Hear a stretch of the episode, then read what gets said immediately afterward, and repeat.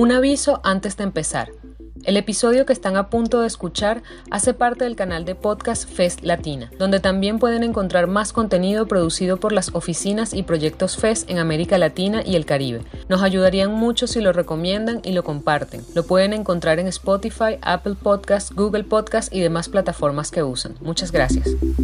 Gracias por participar, gracias a los ponentes, a Lildis por organizar estas actividades tan gratificantes para el desarrollo sostenible, el crecimiento y la justicia social, además del trabajo decente en Venezuela. Vamos a iniciar con el licenciado Carlos Navarro, miembro del Consejo Ejecutivo de la Confederación Sindical de las Américas, presidente del Centro de Investigación y Análisis para los Trabajadores Senda, subdirector del Instituto de Estudios Sociales INE ¿Se puede dolarizar el salario sin dolarizar la economía? Algunos dicen que no es posible y no hay antecedentes de que se haya dolarizado solo el salario sin haber dolarizado la economía a pesar de lo que yo acabo de decir. Se da cuenta, por ejemplo, que la economía nacional está prácticamente dolarizada. Todos los agentes privados, en su inmensa mayoría, ya están utilizando el tema del dólar. Y por cierto, lo están utilizando sin necesitar dólares del Estado. El empresario privado, en una porción bien importante, está en sus procesos comerciales y financieros de venta y compra y de producción utilizando dólares. Inclusive, en algunos casos, no pocos, está pagando en dólares. Hoy no hay manera de tener poder adquisitivo con bolívares. Y eso tienen que saberlo los empresarios, el Estado, porque ya nosotros lo sabemos. Los aumentos del salario mínimo son una estafa, son invisibles y se ha demostrado que solo llega a dos de cada diez venezolanos que están en edad de trabajar y que pertenecen a la fuerza potencialmente activa quiero informarle que el Estado no se reúne de manera tripartita con los sectores del proceso productivo desde febrero de 1999, cuando el presidente Chávez convocó una reunión en la CTV de entonces, donde el presidente era Federico Ramírez León y el secretario general era yo. Eso fue febrero de 1999. Desde ese momento no hay reunión tripartita en el país. No podemos esperar más. Hay que hacerlo y si podemos llegar a decisiones que cubran al sector privado sin que participe el Estado porque no lo quiere hacer, pues tendremos que avanzar. Tenemos que buscar que el diálogo efectivamente sea una herramienta que dé resultados para el país y vayamos legitimando estas conversaciones y dándole un ejemplo al país para que el Estado comprenda lo urgente que supone su participación en estas decisiones que se están tomando. Muchas gracias. Gracias, profesor Carlos Navarro. Seguimos con el economista Manuel Sutherland. Venezuela ha tenido la contracción más dura de los últimos 70 años si la medimos hasta junio de 2020. Se calcula que la producción se ha reducido en menos 86%.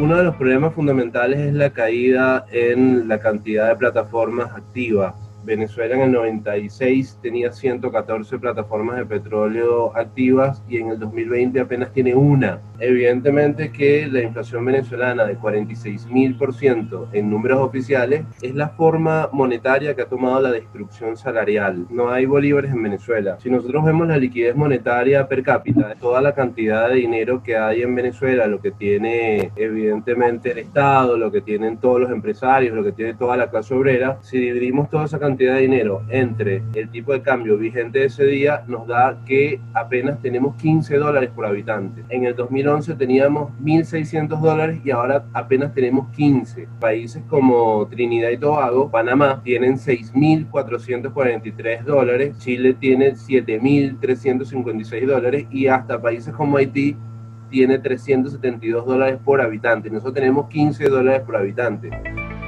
hay que eliminar el cesta ticket y, e integrarlo al salario. En nuestra opinión, hay que indexar el salario a las variaciones del tipo de cambio intermensual, es decir, si el tipo de cambio varía, el salario también debe variar. El gobierno ya aplicó eso en la cuestión bancaria y hay que reconstruir los bonos de productividad y disciplina laboral que el gobierno ha venido eliminando. Y para finalizar, creo que hay que indexar el salario al tipo de cambio, es decir, se duplica el salario debería duplicarse. Gracias Manuel, excelentes conclusiones también. Evidentemente que es necesario que en Venezuela ese nuevo contrato social se vea en fases y una primera fase es darle la respuesta humanitaria a la gente. El doctor Gerardo Nieto.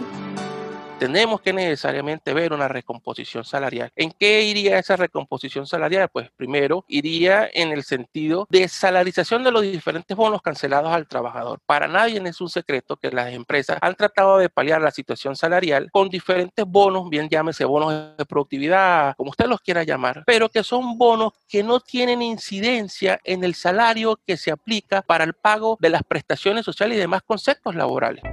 Si bien es cierto, al empresariado no le gusta tener convenciones colectivas abiertas en el sentido de no establecer un valor perenne de la convención colectiva, en estos tiempos las convenciones colectivas tienen que revisarse periódicamente y esa revisión periódicamente tiene que llevar justamente un acuerdo consensual donde establezca una junta de resolución de conflictos que venga a ayudar a estas partes a solucionar o actualizar por lo menos las convenciones colectivas de trabajo. Así como el Estado aceptó de manera de facto, bueno, el gobierno aceptó de manera de facto una dolarización de la economía a aceptar de manera de facto la realización de un nuevo contrato social y esto obligaría al Estado a sentarse a discutir unas nuevas condiciones laborales en Venezuela. Los acuerdos colectivos de trabajo y los contratos individuales de trabajo son primordiales y fundamentales en las relaciones laborales. Tenemos que retomar, señores, estas discusiones. Si el gobierno nos pone trabas para la discusión de los contratos, busquemos alternativas, volvamos a la esencia de los contratos colectivos, busquemos la naturaleza del contrato colectivo que es un acuerdo de las partes. No necesariamente el Estado tiene que intervenir, por lo menos en el sector privado. Ya el sector público es otra situación. Entonces, en ese orden de ideas podemos retomar todas esas convenciones colectivas, llegar a un acuerdo. Bueno, el Ministerio del Trabajo no los quiere homologar. Bueno, es un acuerdo entre partes.